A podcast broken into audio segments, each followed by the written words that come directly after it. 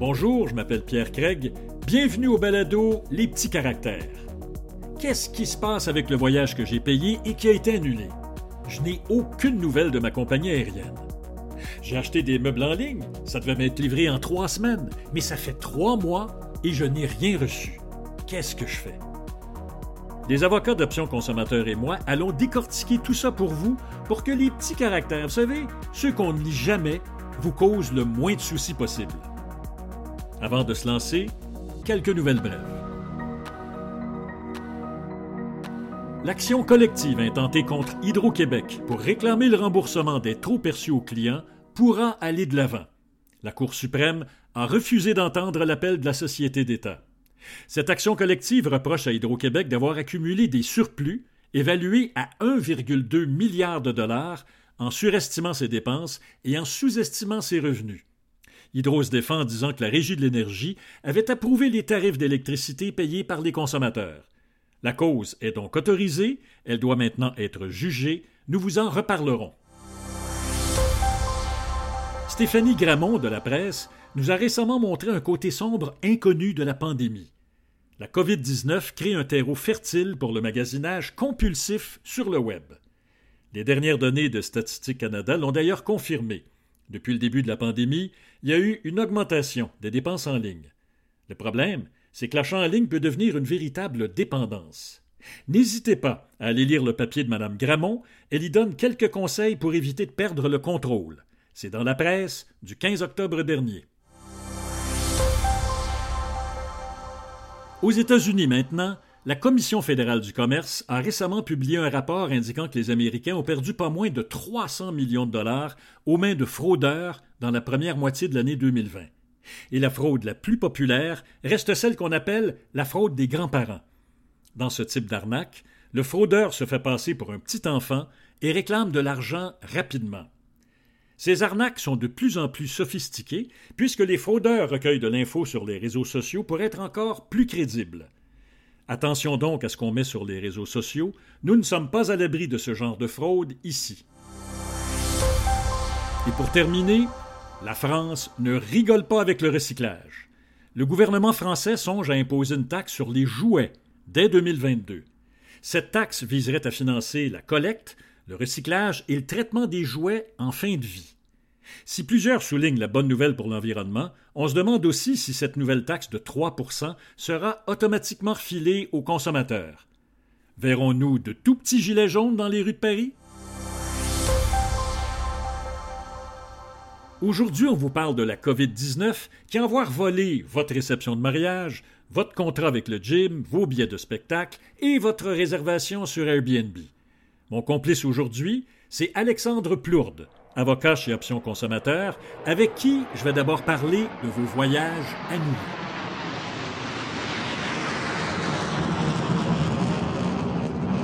Alexandre, je pense que le premier sujet s'impose de façon écrasante parce qu'on en entend parler presque à tous les jours.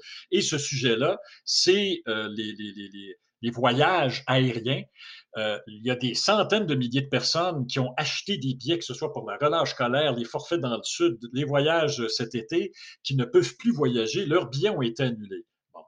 Maintenant, ce qu'on sait, c'est que les compagnies aériennes ont l'air de vouloir offrir une seule chose, un crédit voyage. La loi au Québec, elle dit quoi par rapport à tout ça? Ben, ce que la loi, elle dit en fait, c'est que quand un commerçant euh, n'est pas en mesure de me fournir un service à cause d'une force majeure, ben moi, comme consommateur, je n'ai pas à payer pour ce service-là. Puis évidemment, ben, si j'ai déjà donné de l'argent à ce commerçant-là, ben, j'ai droit à un remboursement. Euh, ça, c'est prévu dans le Code civil, dans la loi québécoise. C'est un principe général de droit qui existe pour à peu près tous les contrats, notamment les contrats que j'ai conclus avec une compagnie aérienne.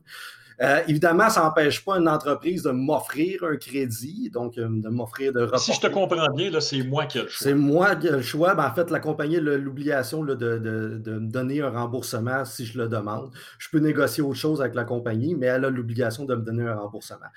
Dans le contexte... si on veut faire ça court, là, si on veut faire ça court, les compagnies aériennes qui veulent nous obliger, parce que c'est ça l'affaire, ils veulent nous obliger à accepter. Dans un premier temps, tu te rappelles, ils nous offraient des crédits voyage de 24 mois.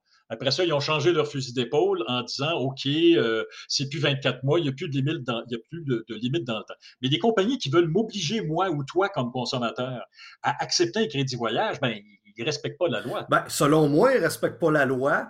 Euh, évidemment, il y a toutes sortes d'incertitudes. On navigue un peu en eau trouble là-dessus. Il y a un règlement fédéral sur la protection des passagers aériens, par exemple, qui peut amener beaucoup de confusion là-dedans.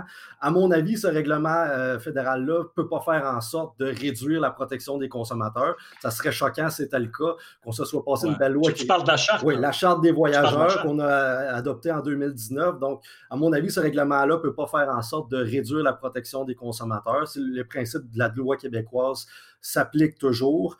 Euh, c'est sûr, bon, il peut y avoir des difficultés d'interprétation, c'est quoi la force majeure. Donc, il y a quand même, on est face à des situations inédites qu'on n'a pas vues souvent. Euh, le droit de la protection du consommateur n'est peut-être pas tout à fait adapté à cette situation-là, mais à mon sens, les consommateurs ont droit à un remboursement dans cette situation-là il y a bien du monde qui ont changé d'avis. Hein. On sait que les compagnies aériennes, on le disait, ont commencé par dire 24 mois euh, d'attitude Après ça, ils ont changé leur fusil d'épaule en disant, ben là, il n'y a plus de limite dans le temps. Euh, vous, pouvez, vous pouvez vendre votre crédit voyage à quelqu'un d'autre si vous voulez. Puis, ils ont joué avec les aéroplans aussi. Puis, parallèlement, tu as un, organisme fédéral qui s'appelle l'Office des transports du Canada. Eux autres aussi ont changé leur fusil d'épaule. Puis c'est sûr que c'est pas facile de s'y retrouver à cause de ça. Dans un premier temps, ils nous ont dit Ah, ben, acceptez ça, les crédits voyage. Dans un deuxième temps, ils ont dit Ben non, c'était juste une suggestion qu'on faisait. Les gens ont le droit de demander un remboursement, mais là, ils font une précision, l'Office des transports du Canada, en disant Selon le contrat que tu as avec ta compagnie aérienne. Alors, imaginons que j'ai un contrat avec ma compagnie aérienne qui dit Ouais, mais en cas de force majeure, tu es obligé d'accepter le crédit voyage. Est-ce que je suis est-ce que je suis comme on dit en bon québécois? Ben, ça serait un argument là, qui va être certainement invoqué là, par euh, les transporteurs aériens. Ils vont dire ben écoutez, dans votre contrat, il y a une clause qui vous oblige à accepter notre crédit voyage. Ce que je pourrais répondre à ça, moi, c'est qu'une clause de ce type-là, qui empêche le remboursement du consommateur en cas de force majeure, ben, on pourrait considérer ça comme une clause abusive au sens euh, du Code civil.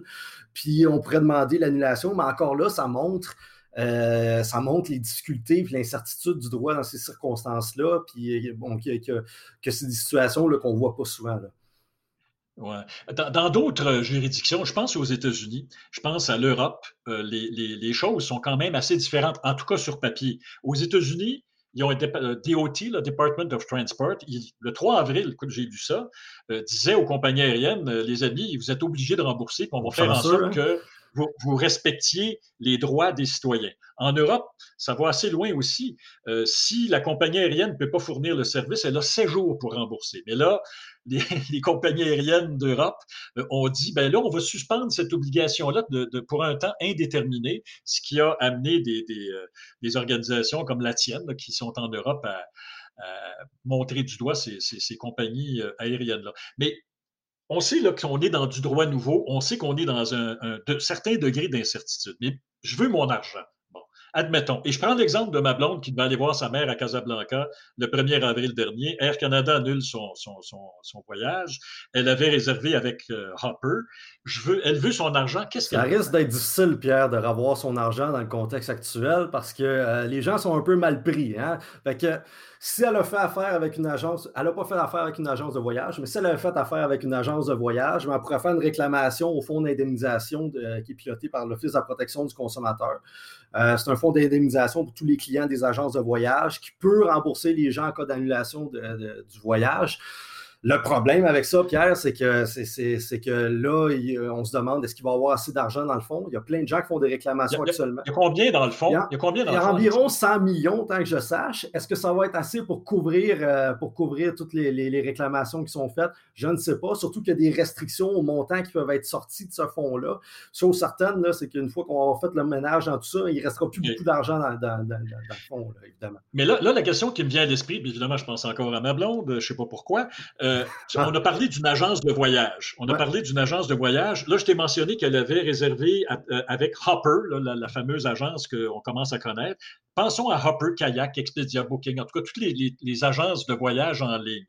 Comment savoir si telle ou telle agence participe au fonds d'indemnisation? Ben, il faut que ça soit une agence de voyage au sens de la loi. Il faut qu'elle soit qu'elle ait son permis à cet égard-là. Expedia peut avoir un permis d'agence de voyage. Je ne crois pas que Hopper en a un. Donc, ça va dépendre de, des types d'intermédiaires et tout ça. On peut aller sur le site de l'OPC pour savoir si c'est des agents ah, de voyage, simplement. Euh, mais là, c'est sûr. Donc, il, faut, il faut vraiment aller sur le, sur le site de l'Office de la protection du consommateur. C'est là que je vais apprendre si l'agence de voyage en ligne avec laquelle j'ai euh, fait affaire euh, participe à tout ça. Mais généralement, quand on parle d'une agence de voyage, c'est bien inscrit puis on sait exactement c'est quoi. C'est une agence de voyage plus traditionnelle. Là, on, va souvent reconnaître c'est quoi. Euh, mais si j'ai pas fait affaire avec, parce que là je te vois venir, Pierre, si j'ai pas fait affaire avec une agence de voyage, c'est ça la question que tu vas me poser, évidemment. Ben écoute, euh, écoute, les, recours sont encore plus, plus restreints pour les gens. Ils peuvent essayer de cogner différentes portes essayer de, contacter leur assureur, leur assurance voyage qui peut être soit émise par leur carte de crédit. Ma carte de crédit. Par la carte, de, crédit. Ben, je l'ai faite, je l'ai faite, Alexandre. Voilà. J'ai fait ça avec ma carte de crédit. J'ai envoyé tout ça, j'ai écrit tout ça. Ils me répondent euh, regardez votre contrat euh, d'assurance avec votre carte de crédit parce que dedans, il y a une clause qui dit que si le transporteur vous offre un crédit voyage, vous êtes obligé de l'accepter. Ben, c'est ça. Là, tu m'as dit tantôt que ce genre de clause-là pouvait être nulle. Est-ce que euh, ce serait une clause nulle? Peut-être pas dans le contrat d'assurance? Faudrait que les tribunaux se prononcent. Là, ce qu'on voit actuellement, c'est vraiment que les, assureurs ne veulent pas rembourser dans ces circonstances-là. on peut aussi essayer de cogner la porte de, de l'émetteur de sa carte de crédit, demander ce qu'on appelle la rétrofacturation. La rétrofacturation, c'est un mécanisme qui permet d'obtenir un remboursement de la part de son institution financière quand le commerçant ne nous rembourse pas pour un bien non reçu. Cependant, encore là, fin de non-recevoir les consommateurs. Donc, ça ne marche pas avec l'assureur, ça ne marche pas avec la carte de crédit. Euh, là, ce, ce, qui reste pour, pour ta conjointe, Pierre, c'est peut-être s'adresser aux petites créances, essayer de dire que ben, On l'a fait, on l'a fait. On a envoyé une mise en demeure. Bon, mais évidemment, il va y avoir peut-être des dizaines de milliers de personnes. Ça peut prendre deux, trois, ben, quatre ans avant qu'on ait. Euh, c'est pas une solution qui est bien, bien pratique, Pierre, parce que là, on se retrouve dans une situation où plein, plein de gens devraient théoriquement tenter des recours aux petites créances. On s'entend que les gens ne feront pas nécessairement ça, sauf peut-être les, les, gens les plus décidés. Ce qui, est survenu, évidemment, ça, c'est écrit dans le ciel, c'est qu'il y a des recours collectifs qui ont été intentés euh, contre les compagnies aériennes pour obtenir leur remboursement. Il y en a, à ma connaissance, trois qui ont été intentés au Québec euh, sur des bases juridiques un petit peu différentes. Bon, il va rester, ça, va être au tribunal de déterminer qu'est-ce qui est accepté, qu'est-ce qui n'est pas euh, accepté. Mais le problème de tout ça, de tout ça, que ce soit des recours individuels, recours collectifs, c'est que d'abord, c'est incertain au niveau du droit. Comme je l'ai dit, là, il peut avoir, ça pourrait aller dans plusieurs directions au niveau d'interprétation du droit, puis ça va être surtout long, ça va être interminable hein, que les gens reçoivent un remboursement. Un recours collectif, ça va prendre des années, dix ans avant que ça soit réglé, puis recours aux petites créances aussi. Donc, c'est pas des solutions qui sont pratiques pour des gens qui ont besoin d'argent tout de suite, là, pour les consommateurs qui ont, qui ont mis 3, 4, 5 000 sur des billets d'avion, qui veulent avoir leur liquidité, qui peuvent vivre des difficultés financières. Là. On sait que les compagnies aériennes euh, ont, faim. En fait, je ne suis peut-être pas gentil en disant ça, mais écoute, là, ils, sont, ils sont dans des problèmes financiers extrêmement complexes, euh, elles aussi. Les, les, compagnies aériennes demandent une gigantesque aide fédérale. Qu'est-ce que tu penses de ça? Ben, si on donne de l'argent du fédéral, de l'argent public, ce qui est certain, puis c'est ce qu'on a vu dans d'autres pays, c'est qu'il faut que les consommateurs soient remboursés. Parce que là, on ne peut pas d'un côté donner l'argent des contribuables, puis en même temps, ben, on, garde l'argent des consommateurs euh, pour financer les entreprises aériennes. ça, c'est euh, une condition sine qua non, à mon avis. Donc, toi, ce que tu me dis, là, c'est que l'aide euh, l'aide que le fédéral accorderait aux compagnies aériennes devrait être conditionnelle à ce que les compagnies aériennes offrent le choix aux à nous, les consommateurs, soit de prendre leur crédit voyage ou d'être remboursés. Oui, absolument. Puis ça prend, à mon avis, là, euh, ça prend absolument une solution politique de ce type-là où le, ministre des Transports, le ministre Garneau, ou même les, même les juridictions provinciales s'en mêlent, obligent les compagnies aériennes à rembourser les consommateurs s'ils le demandent parce qu'autrement, on est dans un imbroglio qui n'en finira plus. Là. Bon, écoute, c'est le fun parce que depuis le début, on se parle de l'incertitude, on se parle d'un imbroglio. Euh, on ne sait pas trop. Je pense qu'on s'avoue qu'on euh, ne sait pas trop, comme consommateur et même toi, comme avocat, à quelle porte frapper. Et là, on a notre nouveau ministre de la Justice, Simon Jolin qui nous dit Moi, je vais faire quelque chose. Moi, je vais bonifier le cadre juridique qui encadre tout ça. Et je te le cite là. Il dit Je vais m'assurer que les consommateurs québécois ne perdent pas au change pour l'argent qu'ils ont payé euh, pour des vacances en famille ou seuls. Il dit l'ensemble des acteurs devront payer ce qu'ils ont à payer. Il dit qu'il prépare une solution globale. Puis je termine en disant ça. on va s'assurer de trouver un mécanisme pour faire en sorte qu'un consommateur québécois qui aurait contracté qui aurait pris un contrat donc avec une compagnie aérienne pour l'achat d'un vol soit remboursé. Alors, le ministre nous dit je vais m'arranger pour que les gens, s'ils le veulent, soient remboursés. Je ne sais pas comment il va faire ça, que c'est en ben, J'espère qu'il va tenir parole, première chose. J'espère que ce n'est pas des, juste des paroles en l'air. Euh, c'est des bonnes nouvelles si c'est le cas. Il y aurait toutes sortes de possibilités. Il pourrait, euh, par exemple, là, obliger le respect du Code civil, pour faire une loi spéciale. Il pourrait se tourner vers les assureurs aussi qui sont de, de juridiction provinciale. Il y aurait plusieurs choses qui pourraient être faites. Euh, c'est pas simple à régler comme problème, euh, mais euh, j'ai hâte de voir ce qui va être proposé. Il y a peut-être une dernière chose, avant de passer à d'autres sujets, il y a peut-être une dernière chose qu'on peut dire. Les, gens ne peuvent pas faire des millions de choses, mais il y a des pétitions qui fonctionnent. je pense qu'Option Consommateur en a une. Est-ce qu'on peut toujours la signer? Parce que c'est peut-être important que le, citoyen puisse mettre pression de cette façon. malheureusement, la pétition est fermée. On a eu plus que 30 000 signatures. Euh, ce qui est malheureux là-dedans, c'est que le ministre Garneau, donc c'est une pétition qui s'adressait au gouvernement fédéral qui était à la Chambre des communes, ce qui est malheureux là-dedans, c'est que le ministre Garneau nous a donné une réponse qui est très timide hein, par rapport à tout ça. Il nous a dit bon, il ménage la chèvre et le chou. Il, dit j'ai de la sympathie ou de la compassion pour les, consommateurs, mais en même temps, on défend quand même l'industrie. Donc, la réception qu'on a eue de ça, malgré qu'il y a des dizaines de milliers de personnes qui signent des pétitions actuellement, la réception politique, je trouve qu'elle est très timide, puis je trouve qu'elle ne tient pas beaucoup compte euh, des difficultés que vivent les, consommateurs actuellement.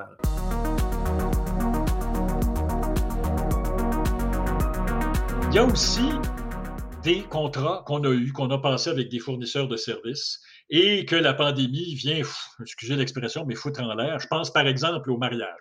J'ai réservé euh, une salle de réception pour un mariage avec 250 personnes. On est en pleine pandémie. Je ne peux plus, euh, le fournisseur ne peut plus me rendre de service, c'est impossible. Mais là, il me dit, Monsieur, on est désolé, euh, on a votre dépôt de 2000 dollars et euh, vous êtes obligé d'accepter une autre date. Alors, est-ce que la loi permet aux commerçants de me dire, tu es obligé d'accepter une date reportée? Ben, c'est le même principe que pour les billets d'avion, Pierre, c'est-à-dire que si un commerçant ne peut pas me fournir un service à cause d'une force majeure, qu'on donc par exemple une pandémie, ben euh, dans ces circonstances-là, euh, il, est exonéré évidemment de me fournir le service, mais moi je n'ai pas à payer pour ce service-là, puis je dois obtenir un remboursement si je le demande. Donc c'est le même principe qui s'applique encore. L'histoire du mariage, donc si c'est impossible pour le commerçant de, me fournir une salle, si c'est en zone rouge, c'est confiné. Ou, ou s'il change les conditions, s'il me dit, ben écoute, euh, OK, on va rapporter ton mariage. Je dis, OK, c'est correct, la date fait mon bonheur, sauf que ta salle est plus petite, puis oublie ton 250 invités, c'est 100 euh, personnes. Est-ce qu'il est peut m'obliger à accepter ce changement-là? Absolument pas, absolument pas, parce que euh, le contrat que j'ai conclu à la base, c'est une salle X avec 250 personnes. Euh, je peux accepter une autre offre, je peux toujours l'accepter, mais ce que la loi dit, c'est que s'il ne peut pas me fournir le service dans, les circonstances prévues, ben, j'ai droit à un remboursement. Par contre, attention, Pierre, si, oh, ça va aller mal à la Si c'était possible, c'était possible pour le commerçant de me fournir le service si c'est en, s'il n'y a pas de confinement, quoi que ce soit. Mais moi, j'ai changé d'idée. Je ne veux plus me marier. J'ai des problèmes économiques ou, euh, bon, le confinement, ça, ça m'a fait réfléchir. Ou des, problèmes, de couple. Ça arrive Ça m'a fait réfléchir sur ma situation, puis tout ça, puis je change d'idée par rapport à ça ben là, je pourrais perdre des plumes là-dedans. Je pourrais, par exemple, s'il a pris un dépôt sur ma salle, c'est un immeuble que je loue, donc il pourrait potentiellement garder le dépôt que j'ai mis. Donc, je pourrais perdre des, des plumes dans ce Mais est-ce que lui pourrait me poursuivre? Parce qu'on parle toujours de poursuivre les fournisseurs de services, mais est-ce que lui, là, s'il dit, je, je peux euh, célébrer ton mariage ou je peux te recevoir. Puis moi, je dis, ben là, ma blonde puis moi, on s'est séparés, ça marche plus. Est-ce qu'il pourrait me poursuivre? Ben, euh, théoriquement, je dis bien théoriquement, un commerçant peut, euh, peut poursuivre s'il subit un dommage là, du fait de mon annulation de contrat. cependant, ce qui est plus probable, c'est qu'il simplement garde un dépôt que j'aurais fait là, dans, dans ce genre de circonstances-là. Alexandre, vas-tu au gym, toi? non. tu devrais. Non? Tu devrais. On me considère pas comme un sportif. Moi, le vieux de 68 ans, j'allais au gym trois fois par semaine. Ah, ah. Et imagine-toi donc que hier, je me suis entraîné chez moi. J'ai monté 50 fois mes marches, qui fait 650 marches. Anyway, j'ai quand même un contrat avec mon gym. Euh, qu'est-ce que je fais avec ça? Ah, ben, les gyms, ils ont eu toutes sortes de pratiques différentes. Là. Il y en a qui ont prolongé les contrats. Ils disent, par exemple, euh, on va être fermé pendant tel nombre de mois, puis on va rajouter ces mois-là à la fin de votre contrat. Il y en a d'autres qui ont offert aussi la possibilité aux consommateurs d'obtenir un remboursement ou une suspension de paiement. Donc, ça dépend des, types de, de gym. Mais encore là, Même principe qui s'applique. Si on ne peut pas me fournir le service à cause de la pandémie, j'ai droit à un remboursement des sommes. Je n'ai pas à payer pour un service qui ne m'est pas permis qui ne m'est pas offert. Euh, et euh, aussi, il y, a une, particularité de ces contrats-là, c'est que la loi sur la protection du consommateur prévoit qu'ils ont une durée maximale d'un an. Donc, un commerçant qui m'imposerait une longueur plus qui dépasse un an, ben là, il faudrait voir comment ça serait interprété, mais ça pourrait être problématique. Dernière chose, Pierre, euh, bien des gens là, qui ont eu de la difficulté avec certains gyms qui n'étaient pas en mesure d'arrêter les paiements, euh, les, gyms continuent à prélever automatiquement dans leur compte les paiements. Ce qu'on peut faire dans ces circonstances-là, contacter son institution financière, demander un arrêt des paiements. Mais si c'est moi, parce que c'est ce qui m'arrive, moi, je n'y vais, plus au gym. Je n'irai pas dans, un vestiaire de gym qui est fermé. Euh, j'ai un peu peur d'attraper la COVID. Là. Euh, je n'y vais plus. Alors, c'est moi qui n'y vais plus. je peux, tout Est-ce que je peux annuler mon contrat? Ça, c'est plus compliqué. C'est un peu comme le mariage que je disais tantôt. Là. Donc, si, si c'est moi qui ai changé d'idée, mais le commerçant peut me fournir le service, euh, ben là, c'est beaucoup plus, euh, beaucoup plus difficile. J'ai beaucoup moins de droits dans ces circonstances-là. Évidemment, moi, ce que je pense, c'est qu'un commerçant, euh, étant donné qu'il y a une pandémie actuellement, qu'il y a des gens qui ne veulent pas risquer d'être malades, ben, les commerçants devraient du moins faire preuve de flexibilité pour ce genre de situation-là. Au lieu d'aller au gym, j'ai envie d'aller au spectacle. Enfin, j'avais réservé des billets de spectacle, euh, je sais pas, au Centre Bell pour voir Céline Dion ou je sais pas qui. Euh, là, euh, le promoteur de l'événement me dit, OK, on ne peut pas le tenir. Par contre, on a reporté le concert de quatre mois et voici votre nouvelle date de concert. Est-ce que je suis obligé d'accepter ça? Bon, ben pour ce qui est des billets de Céline Dion, encore là, le même principe. Si c'est reporté, ben si Céline, je vais juste pouvoir l'avoir dans six mois. Euh, normalement, le commerçant devrait m'offrir la possibilité d'obtenir un remboursement encore là. Toujours le même principe. toujours le même principe. Euh, ce que j'ai vu, par exemple, chez Ticketmaster, c'est que c'est des politiques qui sont un peu ambiguës. Ils disent qu'ils s'en remettent beaucoup euh, aux promoteurs. Ils disent si le promoteur vous offre un remboursement, c'est correct, mais je vous en, offre pas, ben c'est sa politique à lui. Donc, s'en lavent un peu les mains, ces grandes entreprises-là. Euh, évidemment, ben là, c'est le secteur de la culture. On peut choisir comme consommateur de, bon, de supporter ce milieu-là et d'accepter le, rapport. Le principe de base, c'est que ce n'est pas, pas, le promoteur qui décide, c'est la loi qui décide. C'est la loi. Le promoteur est la loi comme tout le monde. Puis euh, de toute façon, l'enjeu par rapport à ça, Pierre, c'est que, euh, j'ai vu les chiffres de Ticketmaster, puis la très large majorité des gens ne demandent pas le remboursement, ils acceptent le rapport de toute façon. Mais il y a des gens qui pourraient avoir besoin de cet argent-là, puis je pense que leur offrir la possibilité de donner le remboursement, c'est moindre des choses. Avant que François Legault nous dise confinement pour 28 jours, j'ai réservé, admettons, j'ai réservé euh, une maison, un chalet quelque part avec Airbnb. La zone est devenue rouge. Euh, on était quand même dans la pandémie quand j'ai réservé, mais ce n'était pas encore zone rouge. Est-ce que je peux exiger, enfin, est-ce que je peux demander un remboursement avec une chance que la loi soit de mon bord?